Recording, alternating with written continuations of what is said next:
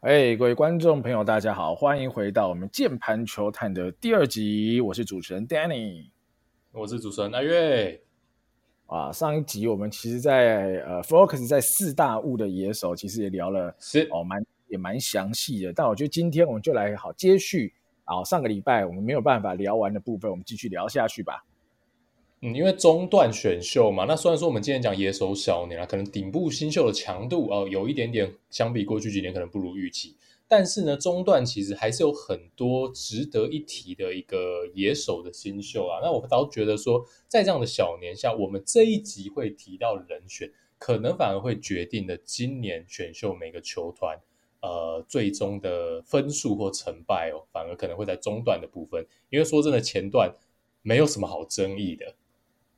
对啊，没错，我觉得前段比较像是大家各取所需吧，依照自己队伍的阵容的需求。毕竟中职不像美国嘛，美国的交易是非常的多，但中职是几乎零交易的一个职棒联盟，所以其实选秀对于补洞而言的意义是比啊、呃、美国又在更更更重要一些了啦。所以在这边就会变成是第一轮、第二轮大家挑最好的、最需要的，那第二轮、第三轮开始可能就才是真正的哦球探之间的竞赛。哦，不管是策略上的竞赛，还是对球员的理解、观察的竞赛，都会从这边开始展现。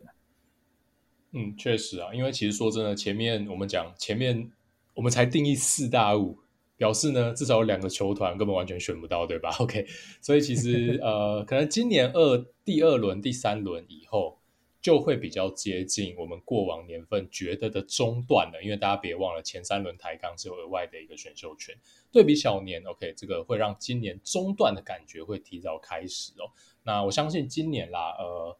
理论上来讲，前三轮可能就已经会出现大家相对比较不熟悉的选手，或是跌破眼镜的选择出现了。好，那事不宜迟，我觉得我们直接开始聊。那这一集我觉得大家就 free 一点哦。那呃，Danny，我们就各自轮流提出，我们觉得呃没有在四大物里面有趣的一个野手新秀，然后各自来聊聊看好了。不如你先吧。好啊，没问题，我先提一个好了，因为上个礼拜我们有讲到了，像是曾子佑啊、黄永川啊等人都算是呃中线的内野手嘛，在二游的部分。那我觉得其实有一位也是非常优秀啦的中线的内野手，应该要被提到，就是来自古堡家商的黄杰希。哦，黄杰希主要就是守二垒，嗯，那也可以兼差守游击。那他的身材条件，我觉得以内野手来说，也还 OK，一百七十七公分，目前六十五公斤，那他都还有在啊、哦、长高长壮的一个潜力。那基本而言啦，我对他的看法是，他的挥棒其实是非常的简短哈、哦，力量其实不差，他不会因为说他的挥棒缩到非常短的。呃，挥挥棒的幅度而导致力量缩水，我觉得力量还是有一个中等甚至中上，在高中生来说，那他其实有打击天花板的。如果他的打击机制在进职棒以后再微调，我觉得是一个呃有些打击潜力的内野手。那手背有一定的水准，有一定的运动能力。现阶段当然，老实说，黄永传的成熟度非常高了，所以黄杰希，我觉得在以现阶段来说是很难跟黄永传来做一个对比啊。但是。呃，他还是有一些潜力成为一个好的内野工具人，甚至如果他的身体条件发展得更好，打击有更长足的进步，成为一个 everyday player 也不是说完全不可能。嗯，没错。那我想这大家都会同意啊。黄杰希应该就算是呃没有被我们选进第一集的大物里面，算是最大的遗珠了，因为他确实是一个古堡的呃非常稳定的主力选手，而且他在古堡加上这一条非常强大的打线当中，它是固定打中心棒次的哦。那像玉山杯的话，它就是固定在五棒。那我们讲啦，你在古堡打五棒，你的打击真的不会差到哪里去。对，但是我这边笔记哦，有针对黄杰希的打击有一句话，就是用手在打。OK，那我觉得这个也是非常的明显了。我想这也不用太专业的这个背景哦。其实你打开黄杰希的侧面的打击影片，你就可以看到非常明显。呃，黄杰希的攻击非常的。呃，依赖他的右手向前推送，就是我们传统上比较线性往前攻击的这一种打击的方式哦。那当然，我不会说，呃，这是一个非常非常错误的方式，因为如果他并不是追求长打，如果他是追求稳定、有效率的击中球，那他呃最大化程度的缩短他的击球轨迹，这是一种攻击的方式。那我必须说，他必须付出的成果就是你绝对没有办法完整的发挥你在力量上的一个优势。那我必须说，黄杰希，我看他高三了，我觉得他高三打击看起来是有比较有利一点。对，那当然这个就是针对长打能力上，我觉得是蛮可惜的地方，因为我觉得以黄杰希的条件来讲，以他展现出来的 back control 还有 contact 能力等等，如果他能用更现代、更完整、更依赖躯干旋转的方式来挥击的话，我认为他不是没有机会长出长打哦。所以如果挥棒他只要稍微改掉这个手推的毛病一点，我觉得其实是没有什么太大问题。但是我觉得至少他的策略是 aligned 啦，是一致的，也就是说他现在用。这样的方式打球，那相对的，我也看到他在挥棒轨迹的部分，他也尽量去缩短，所以他真的拥有一个非常短、非常敏捷的一个挥棒。那我我会说，至少他在这两个部分，也就是他在他的机制上，还有他的想法上，以现阶段在比赛上展现出来的东西，至少这两者是一致的。那刚刚 Danny 讲到黄杰希有没有机会成为 Everyday play，我觉得当然是有机会啦，因为再怎么说。呃，以今年高中应届的中线球员来讲，可能也就只排在曾子佑跟黄永传之后了。但是大家要知道，其实前面两位这位真的是蛮怪物的，真的是成名的非常非常早。所以，呃，黄杰希，呃，以首二垒来讲，我觉得完全是没有问题的。那任何球队，呃，在第三轮、第四轮这样的一个轮次带走黄杰希，我觉得，呃，是一个完全不会有任何争议的一个选择哦。嗯，我觉得阿月讲的，我觉得我几乎都认同啦。大概他的轮次，你说二之七有没有机会？当然也有机会。那我觉得比较大的几率当然是第三轮、嗯、第四轮，因为假设啦，假设台钢真的已经先选了黄永传，那我想他们在第二轮、第三轮可能会想找更多的先发投手，或是其他的内野中线选手，因为毕竟还有一些大学生的内野手可以考虑。但黄杰希，我觉得绝对是一个可以。投资的标的吧，我觉得以我自己来看呢，它的模板，我觉得可能有一点点像，比如说像叶竹轩的样子，哈，就是黑洞，呃，他可能会是一个比较全能型的内野工具人，甚至未来他以他运动能力，坚守外野也不是哦不可能的事情。然后有一点的打击能力，嗯、但是打击就是比较靠手，然后挥棒比较简短，没办法好好的发挥他整体呃身材上带给他的优势啊，但挥棒力道可能还是稍差一点，那就看。后续怎么进化吧？毕竟像叶竹轩很高光的时刻，打个三四四、三四五，也是有一年可以打成这样的成绩。那我想黄杰希如果有机会继续进步，朝着啊打一个三四四的目标前进，让自己的挥棒轨迹，我觉得真的再调整一下，更有野心一点的，想要把球击得更远啊！不一定是要全垒打型的打者，但至少是要一个长枪型的打者。我觉得那瞄准一个，比如真的是三四四、三三四也好，我觉得那他就会变成是非常有价值的 everyday player。没错，那我也补充一下，那其实黄杰希在高二，我想就已经打上了古堡主力了。那包括他在黑豹旗，哦，或者在这个木棒联赛，其实他都有拿到一些个人的奖项，包括最佳十人奖、二垒手、黑豹旗跟木联都拿过。所以我想，至少在比赛的感觉，还有现在实战，他展现出来，呃，至少打击的能力上，我觉得是完全没有任何问题的哦。好，所以在这一块来讲，我觉得黄杰希算是今年中段。选秀非常非常扎实的一个人人选，那我自己的预测也是，他非常有可能是在我们第一集的四大物以外最快被选到的一个高中野手，甚至如果有球团是在我们前面讲的四大物，呃，还没被选完的时候就带走黄杰希，我觉得可能也不是完全不可能发生的事情哦。这是我对黄杰希今年轮次的一个预估。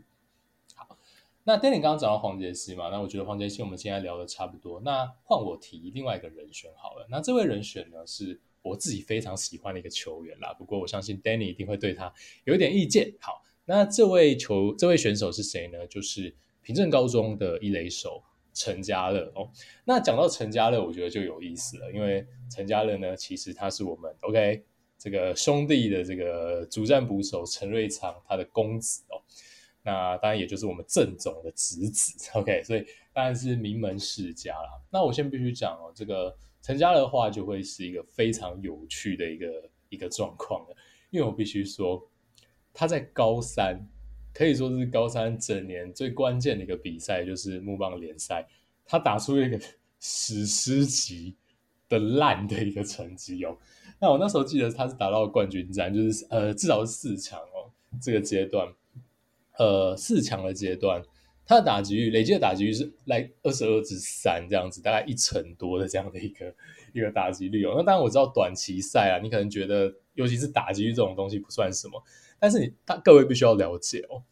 一个凭证的一个主战野手，或者说我们在讲，其实所有进到这个选秀 pool 里面，我们认为都是已经非常顶尖的高中野手。拜托，大家真的在跟同才的较量间打出的都是非常非常可怕的一个成绩。所以他今天并不是打出一个两成五、两成八这种差强力，而是打出一个史诗级的一成多的成绩。这件事情其实说的不大能被接受。那为什么我还是先提出陈家乐，或者是我认为他是一个非常有潜力的选手呢？原因只有一个，就是他的挥棒机制真的非常非常的漂亮哦。那陈家的身材跟大家介绍一下，官方的资料，他一百八十二公分，九十公斤左右，还蛮标准的身材。那呃，他是一个左打者。那他在挥棒机制，我必须说，我觉得以高中生来讲，真的没有什么好挑剔了。包括这个 pre-launch 这个 load 的阶段。还有后续的一个下棒、躯干的旋转、肩宽分离，一直到打中球的这种感觉，我觉得真的非常非常的完美。甚至我觉得，呃，可能我们单单就机制面上，我不觉得他输去年的王以诚太多。好，但是大家要了解，王以诚在高中，呃，只要面对可能没有这么出色的投手，真的是对。佛挡杀佛啊，我只能这样讲。那 陈家的最大的问题就是在于说，那当然他的运动能力可能相对比较没有那么出色，可能也只能守一垒。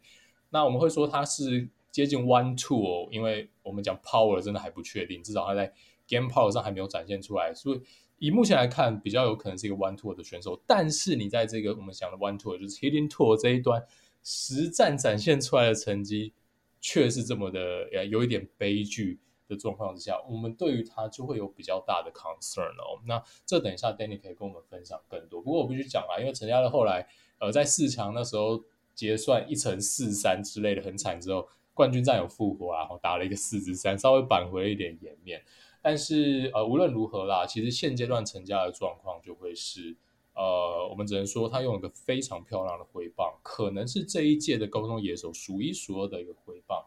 但是却没有办法在实战当中展现出一个优异的实战成绩，所以他势必是在呃一些 tool 上面，我们讲 hitting tool 的其他一个面向可能有些问题，也许是球棒的控制，也许是手眼协调，或是本垒板纪律，那目前不得而知。未来对他有兴趣的球团选进去之后，如何修正他的这个问题，就会很考验球团的一个养成能力，也呃几乎是很大程度决定了陈家的未来。会很快的消失在职棒的舞台，或是会变成下一个林益全呢？Danny 怎么看呢？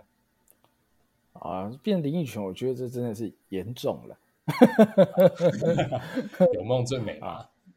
因为阿全其实不管学生时期，或是甚至进业余啦，他整个。打击的能力、手腕的运用真的太强大了哈！打出来绝对是屠杀哈，dominated 的成绩。那陈家乐的问题，我觉得刚刚阿月已经点到呃，几乎百分之九十以上吧，有很好的机制，很漂亮挥棒动作，但是打不太到球。那阿月点有可能是本垒板纪律，有可能是手眼协调、动态示意等等，也可能是他针对头部之间的搭配，对于球路的预判不够好，哦，各种的可能都有机会，也可能是心理素质哦相对比较差。好，到了高三，然后木联觉得该打好的时候打不出来，因为高一高二他打的都还没有比高三差哈，种种的原因，但不得而知。但呃，对球探而言啊，像这种陈家的 one two 的球员，我觉得他们觉得，如果你呃连木联啊这种基本的都打不出来的话，我觉得大家一定不敢用中前段去选这样子一个选手，因为风险太大。尤其是我们讲到老四队嘛，像富邦统一、中信、乐天这四队，绝对都不缺一垒手啦。其实全世界也都不缺一垒手，所以。像陈家乐这样的选手，我觉得他当然有，诶、看起来很漂亮的东西，但是在实物上，我觉得一般球探不会去在太前面的位置碰他。但如果是台钢或者是味全啊，现在还需要累积更多比较弱的 prospect，然后他们认为陈家乐有机会练起来，那我觉得他们当然可以选啊。只是如果以我自己来看哦，陈家乐我会给他的轮次可能。呃，最多吧，最多第四轮到第五轮吧。以老四队来讲，甚至我觉得老四队放掉这个选手都是很合理的，因为我觉得陈家乐现在的成绩没有兑现他的动作，我觉得他更该去再念个一两年大学吧，有点类似我们很多高中生投手嘛，再念个一两年大学，身材啊、更完整的、更精壮了，然后再签出国的合约，那可能会拿到更好的价格。我觉得陈家乐也是，他可能还需要一点点时间。把这些我们现在还看不太到他的问题先修正回来，再投入中职选秀，我觉得他可以有更好的轮次。嗯，其实 Danny 讲的我完全可以理解哦。那呃，我对陈家的高评价真的完全就来自于他的机智，我真的觉得在高中生当中是非常难得的。所以，如果我我以我个人的偏好来看啦，我个人偏好来看，我这样的挥棒，我愿意在今年的第三轮拿，因为在今年是小年。不过说真的，如果第三轮真的陈家乐被选走的话，我只能说，呃，球探其实还蛮赶的哦，因为其实第三轮还是有蛮多很 solid 的一个选择啦。那陈家乐以呃，现在这样的角数的实战成绩来讲，其实说第四轮、第五轮其实高几率还是可以拿到。那我这边只是做我的个人偏好，所以我觉得 Danny 刚刚做的预测，第四轮、第五轮，甚至是更后面，我觉得都是有可能发生的。就如果说老四队不选，那最后他是可能由台钢来做选择的话，那当然台钢后面的轮次相对参考价值就没有这么大了。不过我也非常认同 Danny 刚刚对于陈家乐的建议啦，就是。呃，去大学打打看吧，对，因为现在大学相对来讲竞争的一个强度并没有这么这么的高。那如果以陈家乐来讲，如果他直接投入职棒，说真的，我觉得如果进新球队慢慢养成，呃，我觉得会是适合他的。那如果说他是被老四队选走的话，其实说真的，我会很担心他现阶段的发展，因为如果说他现阶段就是打不到球的话，他在职棒二军的这种竞争强度，说真的。呃，其他的 prospect 打击阵不见得比他差，未来性不见得比他差。那未来马上下一届学弟就要进来了，那很有可能你在一年打不出东西的状况之下，不确定球团会对你有多少的耐心哦。所以我觉得进大学磨练一下，在大学的比赛里面打出一些全垒打，打出一些好的全成绩，至少向球探展现出来，你的机制的东西是可以反映在实战面上的。那让球团至少会对你有更多的信心，让你在入团的时候的新秀顺位可以被摆到比较前面，也让教练会对你有更多的耐心，或许是陈家乐对陈家乐而言更好的一个生涯规划哦。那我觉得选选看无妨嘛，反正不一定要报答哦。这个我还是非常非常期待他未来这个好的挥棒可以带给我们什么东西哦。我再补充一个东西哈，阿月，我补充一下哈，可能要泼泼你一点冷水啊。我觉得陈家乐今年还有一个很大的劣势，是因为我们上一集有提到，呃，林培伟，林培伟是一垒手。那林培伟如果啦，嗯、普遍来讲，他的评价都比陈家乐高不少的话，那我相信呐哈，前三四轮应该是不太会有人去选到陈家乐。我觉得林培伟的顺位一定是在陈家乐前面。那大家在看这样子的一垒手的打击。那或许还有一些呃大学生的一垒手可以选的情况下，我觉得陈家乐真的五轮前很难哈，所以如果我要选的话，顶多五轮吧，大几率是五轮以后了。嗯，其实我同意你的这个预测啊。那今天如果说你叫我拿真的拿钱去下赌注的话，我也是赌五轮后。不过只是跟大家 跟大家 share 一下我个人偏好啦，我愿意 OK 啦，OK 啦，甚至第三轮对。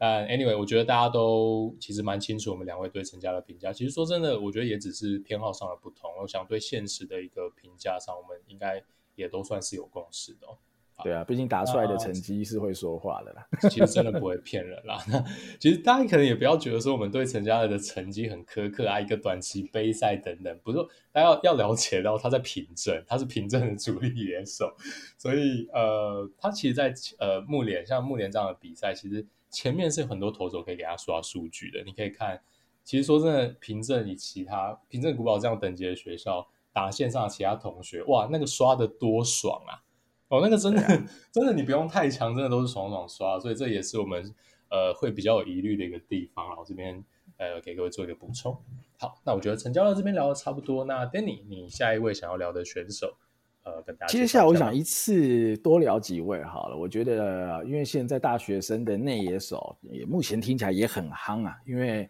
没问题，富邦悍将的领队林华伟先生哈，求才若渴啊，他已经不止一次的意淫我们大学生的游击手。到底大学生游击手这么好吗？真的比我们的李宗贤好吗？啊，没有啦。我们来看看大学生游击手，我我们帮大家整理了几个，我们觉得其实今年比较有机会在。呃，中前段轮次被选到了。第一个就是、嗯、呃台体大目前大二的林家宏，然后再来就是呃我们林校长哈、哦，心心念念的池恩琪。那池恩琪现在是在新北禾联，那目前才十九岁啊，等于是去年才毕业，那打了等于说将近一年的呃业余的比赛。好，池恩奇这两位应该就是呃林校长比较常提到的两位。再来就是像是文化的季庆然啊。或者是国体大的林月谷也有不少人讨论。但我们就先从林嘉宏开始好了。那阿月你怎么看林嘉宏这位选手？嗯，那我想林家宏，我对他的评价当然就是今年可能大专最佳野手啦。那我觉得其实说真的，能跟他争的人选也不是太多。那他高中的话，我觉得打击是普通啊。不过他升上大学之后，我觉得打击非常非常明显的比高中进步很多。那他现在应该也可以算是台体毋庸置疑的主炮手吧，我这样子说。呃，虽然说他可能没有到打出非常多的全垒打，或是非常多的长打，但是毫无疑问是台体的主攻手。那呃，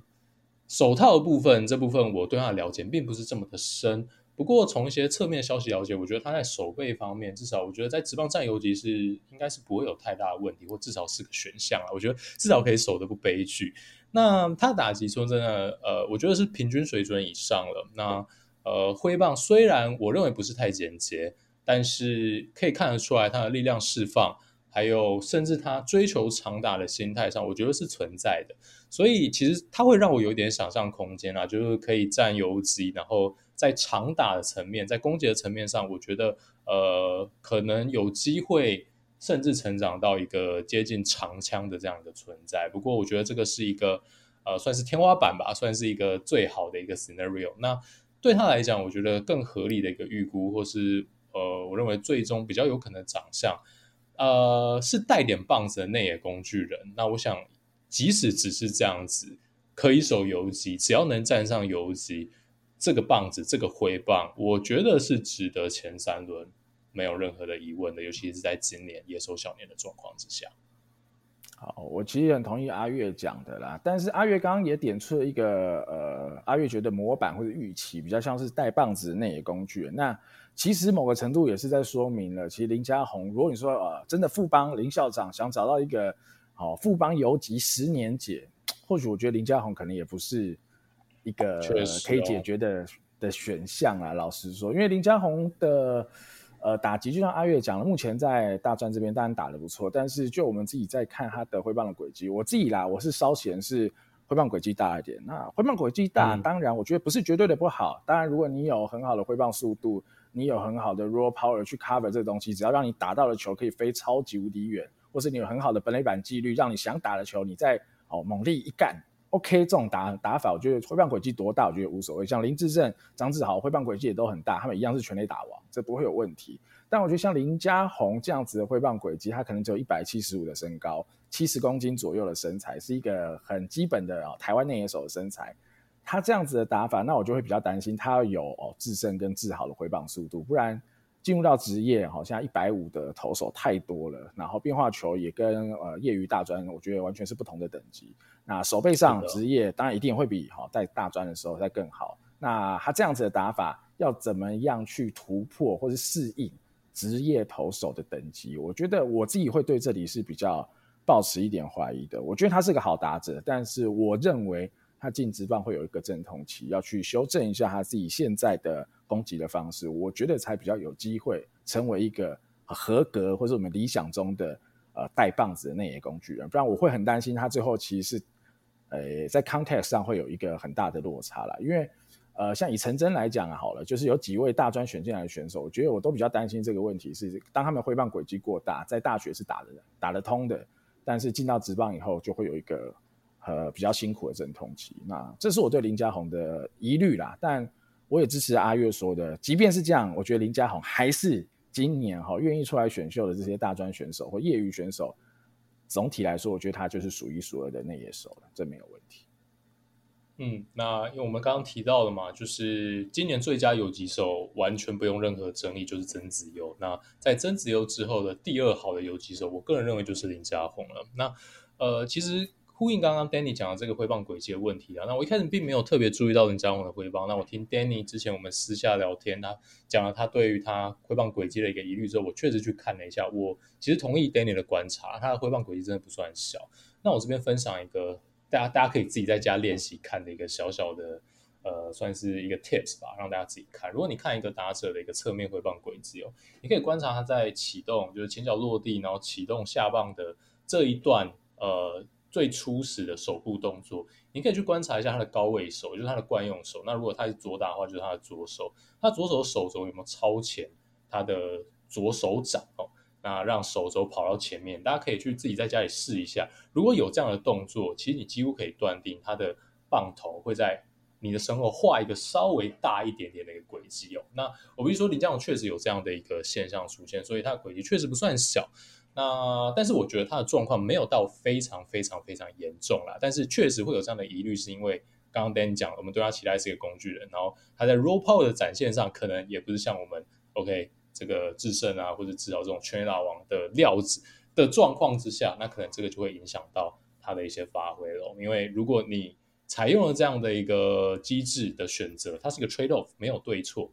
但是如果你用了这样的 trade off，你牺牲你的呃击球的确实度，或是牺牲了打击率上垒率，但是没有换到把够多的球干出去，那当然这个就会是一个问题哦。那我也非常的同意刚刚。呃，这个 Danny 讲了，Danny 刚刚讲说我们富邦也在意淫嘛，意淫生游击手，这个我完全同意啦，因为我觉得富邦现在就像是一个 游击手痴汉一样哦，OK，很像很像有动六十分那种感觉哦，你你只要可以占游击就就硬了，差不多是这种感觉哦，所以从大学意淫到洋将，意淫到高中生，哇靠，我不知道全台湾哪个游击手没有被他们意淫过，但。我觉得这我是比较担心的，因为其实说真的，以现在，但真只有你选不到哦，真只有呃绝对选不到。那 你接下来富邦最好选择要补游击是林家宏，但是就像刚刚 Danny 讲了，我觉得林家宏就不是像江坤那种游击姐啦。那富邦现在好像就在期待一个救世主这样，所以我真的很担心林家宏被富邦选走，OK，然后又被赶鸭子上架，然后可能李宗贤或是。这个呃，谁谁谁又失误了两个，然后很着急的拉林家宏上去，然后在这个高张力、高压力的期待之下，他只要又搞砸一两场，又会沦落到过往太多太多的这个前辈的尸体上，让这个舆论啊、球迷也好，对他的信心、对他的压力哦，呃，附加在他的身上。我不觉得这会对他是一个好的发展啦。不过，呃，这个我觉得之后我们可以来跟 Danny 聊一下，因为 Danny 对富邦的阵容是特别的有研究。富邦真的有这么缺游击手吗？我觉得这之后我们可以来聊一下哦。好了，我给你另外一帖药方啦。其实林校长在新闻媒体上讲到最多次的不是林家宏，而，是接下来要聊的这一位池恩齐呀。我我.我可以分析一下，我我我啦，我揣摩了林校长的想法。虽然我跟阿月可能都觉得林家宏是综合表现上哦，大社今年选秀可能是最好的人选，但我觉得以林校长的哦想法来看，他可能觉得池恩琪才是。大社的最好人选，因为第一个池恩琪，我觉得他的运动能力相比起来，我觉得林家宏也不差，但我觉得池恩琪更好。所以池恩琪是有一个呃很不错的运动能力。池恩琪至少有一个 tool，就是腿。池恩奇的腿绝对在中职也算是一个中上，至少可以拿个那种呃，如果用二十八十分的话，我觉得六十分到六十五分应该是基本的。所以池恩奇至少有一个 two，、哦就是他的腿。然后再来就池恩奇是左打哈，我觉得富邦最近也蛮想找这种一棒类型的打者，我不知道，就是他可能。校长就是喜欢这种一棒游击腿歌手背好的，好，以这种模板的假设之下，我觉得池恩奇可能会更相近，好，校长心目中那样子的游击姐。所以校长一直提到慈恩琪嘛，虽然他一直记不得人家的名字，哦，但一样 名字都记不得，但还是要意淫人家哦。所以代表他对慈恩琪的喜欢绝对是有烙印在脑海里面，一定是有一些动作，有一些 moment 好烙印在。校长脑海里，那我也简单介绍一下慈恩琪。现在他的身材其实相稍微差一点点，但我觉得也还 OK，一七三七十六公斤左右。那刚提到他十九岁，那他是现在中信兄弟哦牛棚大将吴俊伟的亲弟弟。好，虽然说他姓池，好池上便当的池，但好他们是亲弟弟，只是不同姓而已。那现在在新北和联，那我而且我我自己有去推测啦，呃林校长会这么喜欢，也是因为今年季初有一场呃。富邦跟新北和联的热身赛嘛，那那时候新北和联赢了嘛，我相信林校长是耿耿于怀啦。哦，所以我觉得池恩齐这个人选是特别的啦。那池恩齐当然有一些小缺点啊，就是他的打击力量还是比较不够，他的挥棒我觉得呃有比高中再进步一些些哦，这一年来的确有进步一些些，力量上也有成长一些些，但真的也只是一些些。呃，嗯、老实说，我觉得打起来不会比李宗贤好。也可能大概是怎样？大概是庄伟恩的概念吧。我觉得，就是如果现在复方都觉得庄伟恩不够用，不是游击解，我是很担心池恩奇可能选进来也不会是游击解。阿月你怎么看？其实完全同意你讲的每一句啊，因为池恩奇，呃，简单来讲一句话就是非常传统的左打腿跟游击手，然后打击比较碰一点，然后基本上没有什么 power。那当然，我觉得腿真的是快哦，这个这个不用不用再多去质疑他。那他是平中出身啦，那呃，在平中的时候。我觉得打击，我就讲的直接一点，真的不大能看哦。就是他这个前脚落地的时候，他的手已经不知道掉到哪里去了。他几乎是在用跟人家差不多一半的一个挥棒轨迹在击球。那当然不会有任何的击球出速了。不过可以看到池恩齐一个很大很大的一个改变，就是他在进成棒之后呢。他的打击很明显的改变了，变得比较像正常人了。OK，可能随着身体的成长，或是发现说，哎，其实觉得自己把棒子拿高一点，用比较正常的方式来启动，是打到球的。所以他现在的攻击，当然还是一个比较偏碰球，或是比较我们讲比较短枪的一个攻击方式，但至少至少看起来像一个成棒打者了。对，我就是觉得他青棒的时候，真的看起来就像是一个少棒打者。对，这个大家自己去看哦。所以我觉得池恩齐是有一些想象空间啦，有可能他的打击会持续进步。不过，呃，当然，如果以我们目前看到的东西来看，我完全同意，就是庄伟恩啊。那富邦真的还需要另外一个庄伟恩吗？其实你还有很多其他的 prospect 在后面等吧。对，杨敬豪也没拿到多少多少机会，对吧？所以，呃，当然，我觉得以他来讲的话，就是确实是可以选，因为我们讲没有人在嫌中线也中线，尤其是游击手多的，所以。我觉得在以中段来讲的话，有了这样的一个选选择，对大家来讲 OK 啦，可以接受。但还是老话一句，就真的不要给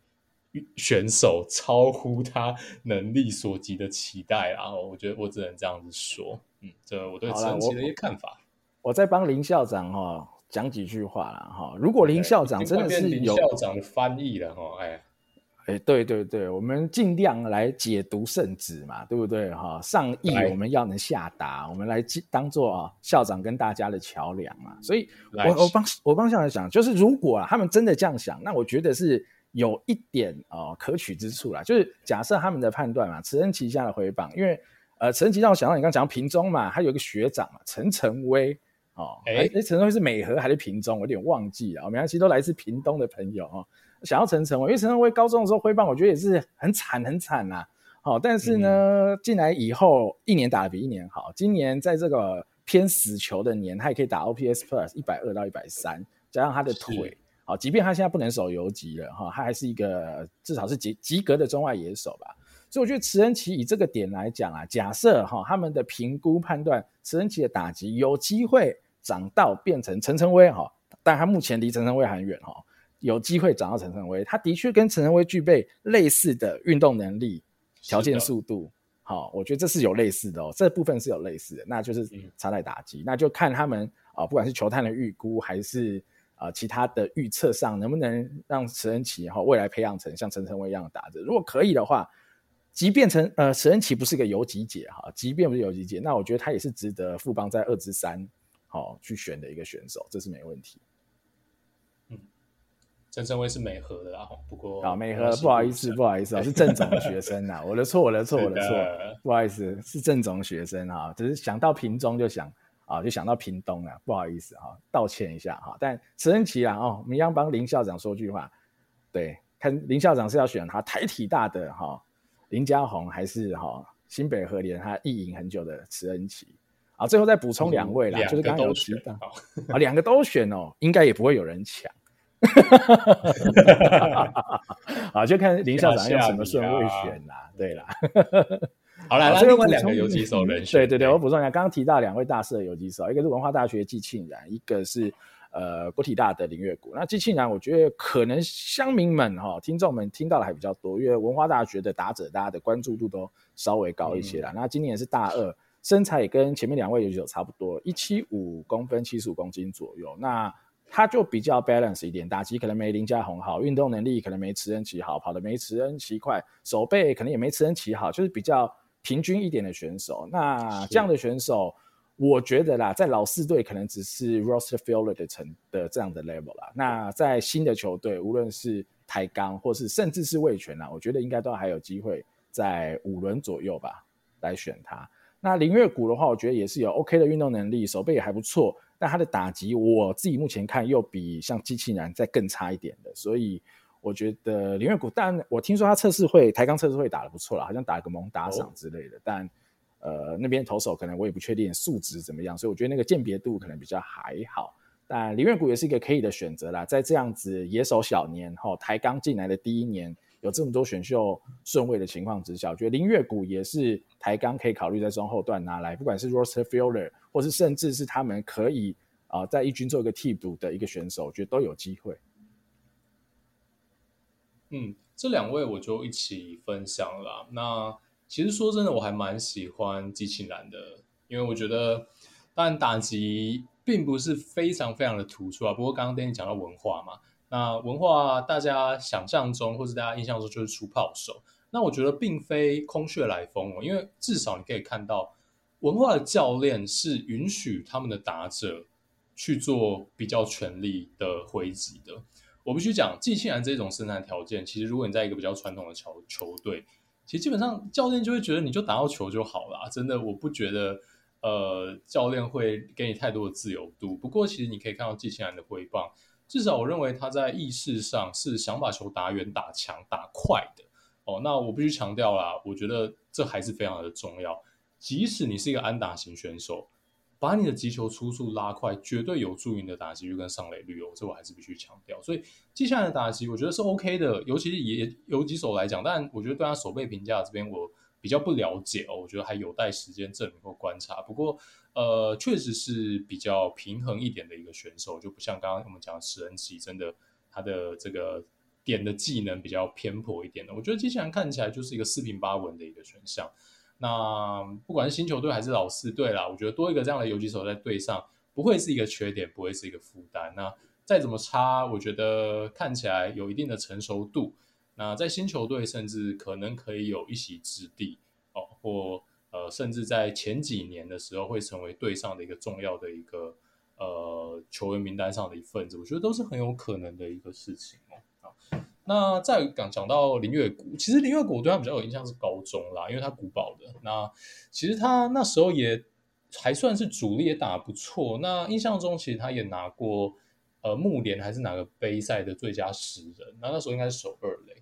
那嗯，其实那时候当然我对他个人评价或是并不是非常非常的高，但其实我觉得他是一个很扎实的选手，在高中的时候能稳定的打到球哦。那呃，但是到大学之后，我我不知道发生什么事情啊。我觉得他的打击是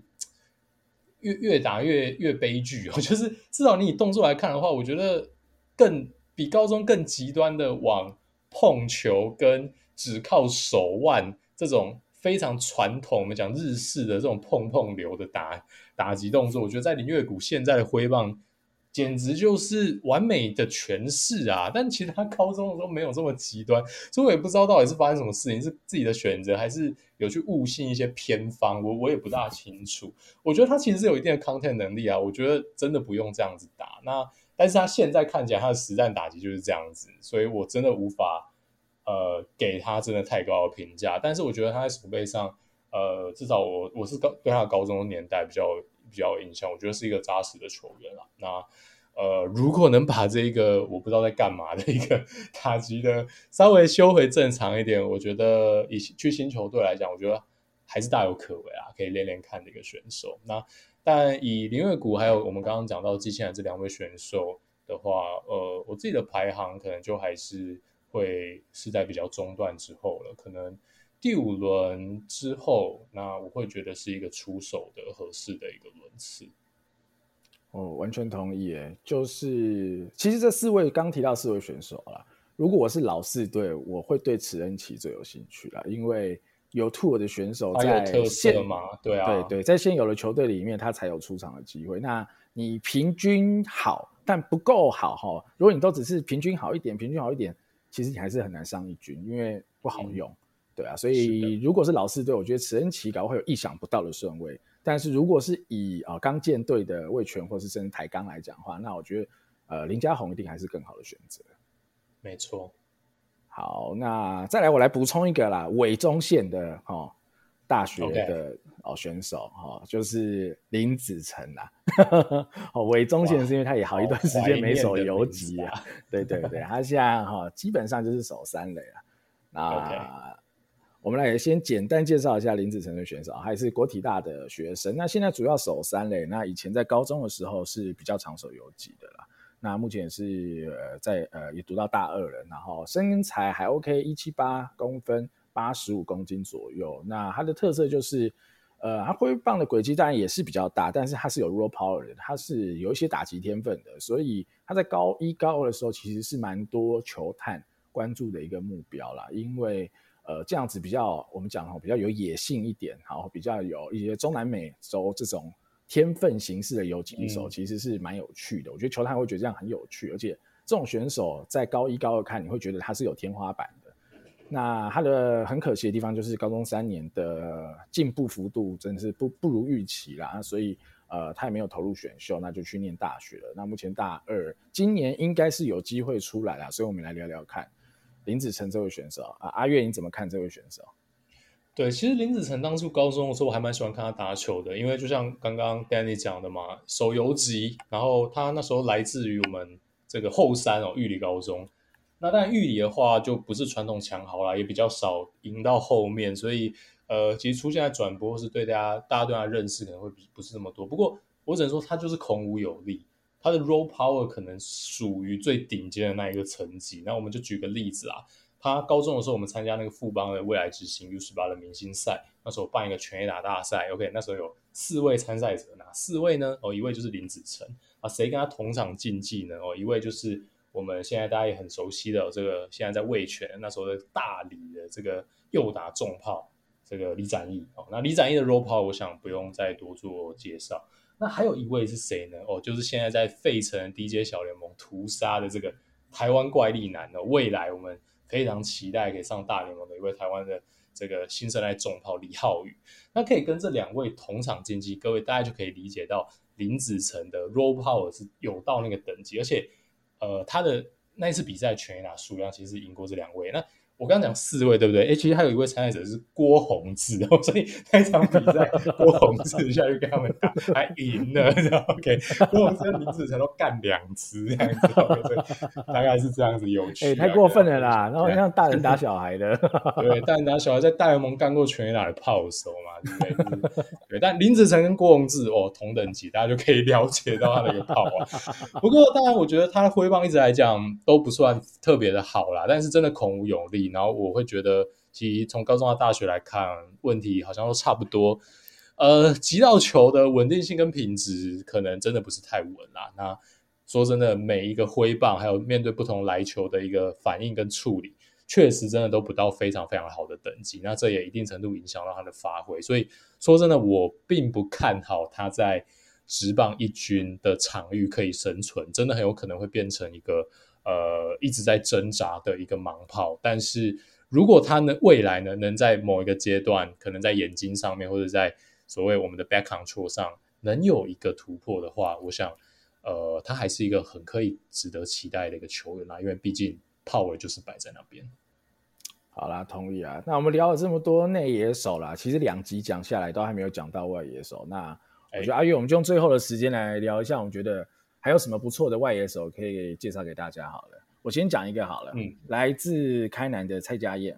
蔡家燕，我觉得大家应该也是相较是比较耳熟能详啦，因为有去打 U 十八的比赛。那呃，成名也甚早了，高中的时候就入选多次国手了。那他现在在开南，呃，主要就是守角落外野。那身材很不错，一八三公分，八十四公斤左右，目前大二。他是一位有力量的选手啦。那挥棒轨迹也是。可能跟林子成一样，稍微大一点。不过蔡家燕的击球确实度相比林子成就好更多了，而且他相对比较稳定啊。那这样子有力量哦，挥棒轨迹比较大的选手，如果你要拿一个很近期的人来比，maybe 就像是陈真好了。虽然陈真的挥棒轨迹可能没有像蔡家燕这么大，但即便像陈真这样挥棒轨迹已经比蔡家燕小的选手，进职棒还是目前面临到很大的困难跟挑战嘛，就是在本垒板几率以及。呃球路的选择、判读上这些都有问题。那我觉得蔡家燕也很容易遇到这种问题啦。虽然他是一个有 raw power 甚至有 game power 的炮手，然后有一定的成熟度，但是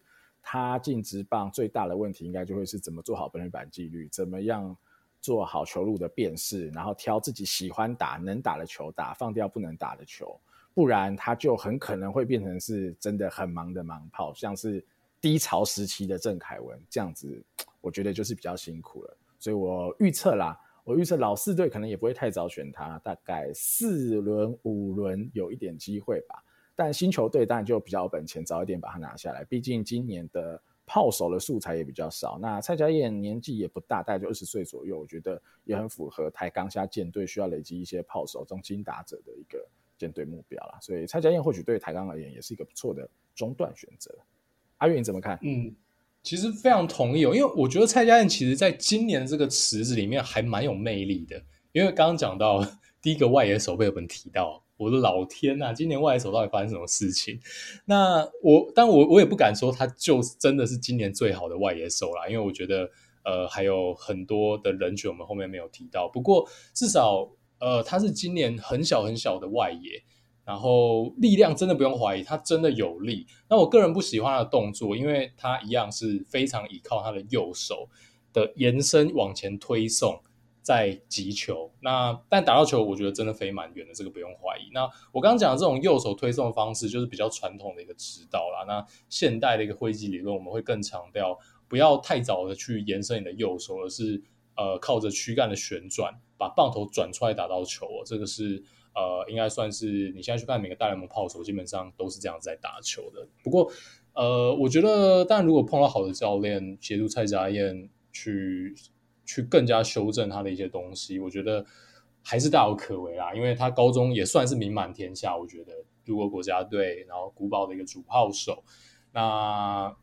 呃，maybe 中职教练不会觉得他靠右手打球是个缺点，但是呃，对我只能说比较传统一点。但只要他能打到球，呃，球的远度不会是问题。那或许是个角落外野，但是呃，以今年的这个野手整体的状况来讲的话，其实我觉得蔡家燕的轮次可能比想象中更高哦。我觉得第三轮、第四轮也不是没有可能的。对，好，那除了蔡家燕，阿月你再提，你再提提看吧，还有没有什么好的外野手？嗯，其实时间也差不多，我觉得我们讲最后一位哦。我这边有一位蛮有趣的人选，就是范玉泉。哦，那范逸臣来自国立体大，那他其实去年有出来选，那应该是落选了嘛，对不对？是。然后去年很有起落选。其实去年的时候，那时候我觉得，因为他那时候来自高院，他在高三的时候其实打了非常多支全垒打哦。他在应该是高三的木联，他就打了三支全垒打，那个呃，所以其实从这个成绩你可以看出来，他至少在炮尾的展现上面，其实真的也算是非常的顶级哦。那也拿了最佳十人的外野手嘛，这是范玉泉。所以其实去年的选秀他落选，我有点小意外，因为我觉得这绝对是可以可以呃进来养一下的一个选手。那当然，我觉得完全同意，他就是很肉啦。对，所以当然以去年来讲，可能哎这个大家选一选，觉得说嗯好那。呃，有其他更好的人选，不过我觉得今年他出来，我觉得是个好的时机啦，因为毕竟条件就是摆在那边。那以今年长打者又更少的状况之下，呃，外野手也不多的状况之下，我觉得至少至少台钢把他选进去练，我觉得是完全可以考虑一个选择。我觉得他真的很有可能会呃有超乎大家想象的一个期待。嗯，我同意啦。我去年来讲，我觉得的确像阿月讲，我觉得他的确太弱了一点。所以像这样子的角落球员，在可能中职球探老四队的眼光里，他们可能觉得这样子的球员，队上已经没什么特别的位置可以空给他去练。不缺啦，对，对，真的是不缺啦。因为现在角落位置老人太多了啦，所以中职也打了这么久嘛。嗯、那选秀现在高中生这几年一直补进来的情况下，其实目前汰换的速度是很快的。那剩下就是很会打的老人。跟很多年轻人，啊，所以范玉泉的机会当然就少了一些。所以就像阿月讲吧，就是我觉得其实味全也大可以来选选看范玉泉，因为